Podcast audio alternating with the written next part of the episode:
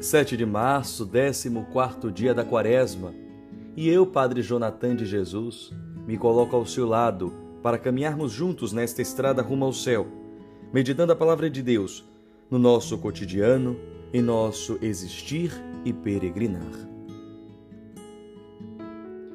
Estamos na segunda semana deste itinerário quaresmal e a palavra de Deus, a partir do profeta Isaías, capítulo 1, versículos 10 16 a 20, nos diz: Aprendei a fazer o bem. Essa palavra deve chamar a nossa atenção. O bem é uma qualidade apreendida, assim também como o mal. Diante disso, é impossível não lembrar da célebre frase do Nobel da Paz, o ex-presidente da África do Sul, o grande Nelson Mandela, que diz: Ninguém nasce odiando outra pessoa pela cor de sua pele, ou pela sua origem ou sua religião. Para odiar, as pessoas precisam aprender. E se elas aprendem a odiar, podem ser ensinadas a amar. O amor chega mais naturalmente ao coração humano do que o seu oposto. A bondade humana é uma chama que pode ser oculta, jamais extinta.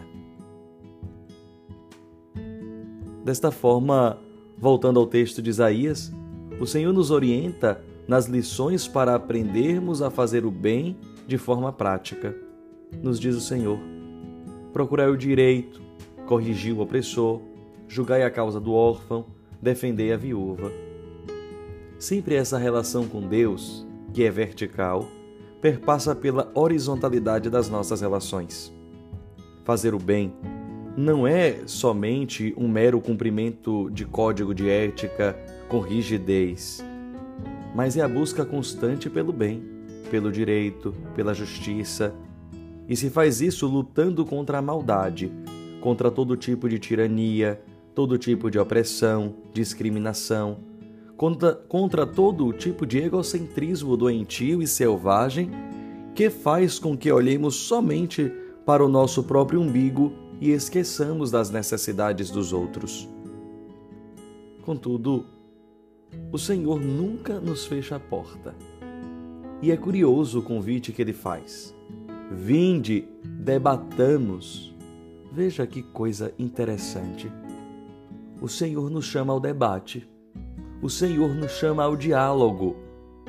Ele sempre oportuniza, ele sempre toma a iniciativa de vir com sua caridade perfeita ao nosso encontro e dizer que acredita em nós, na potência e na força do bem que existe em nós. Deus sempre nos vê em prospectiva, pois Ele é a origem e o fundamento do bem e não pode negar aquilo que é, como nos diz o apóstolo Paulo. E veja que palavra forte de um Deus que é amor e bondade, ainda que vossos pecados sejam como púrpura, tornar-se-ão como neve. Se forem vermelhos como carmesim, tornar-se-ão como lã. Ó infinita bondade, ó infinita benevolência, Ó infinita misericórdia de Deus, quão maravilhosa és! De fato, é justo e verdadeiro o que nos diz o salmista. O Senhor não nos trata como exigem as nossas faltas, porque Ele é um Deus bom. Essa é uma grande oportunidade que temos de meditar sobre a nossa inclinação para o bem, buscando sempre exercitar a capacidade infinita de bondade que existe dentro de nós. Difundir o bem é uma necessidade enorme em nossa sociedade, mas também em nossas casas, em nossas escolas, em nossos ambientes de trabalho, entre os nossos familiares, no trânsito, na fila do mercado, no transporte público, na fila do banco. Precisamos optar sempre pelo bem mesmo nos momentos em que o homem velho quer nos sugestionar o mal. Temos a força do Espírito de Jesus para decidir, aprender e a praticar o bem. Creia nisso Desta forma, vamos rezar uma oração que foi atribuída a São Francisco de Assis, que faz com que as realidades escuras, as realidades é, malvadas que às vezes querem nos dominar, sejam vencidas pela glória da bondade.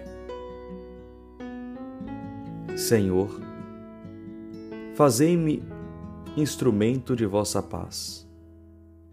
Onde houver ódio, que o leve o amor. Onde houver ofensa, que o leve o perdão. Onde houver discórdia, que o leve a união. Onde houver dúvida, que o leve a fé. Onde houver erro, que o leve à verdade. Onde houver desespero, que o leve à esperança. Onde houver tristeza, que o leve à alegria. Onde houver trevas, que o leve à luz. Ó Mestre, fazei que eu procure mais consolar que ser consolado, compreender que ser compreendido, amar que ser amado, pois é dando que se recebe, perdoando que se é perdoado, e é morrendo que se vive para a vida eterna. Amém. E te abençoe este Deus bom, Pai, Filho e Espírito Santo. Amém.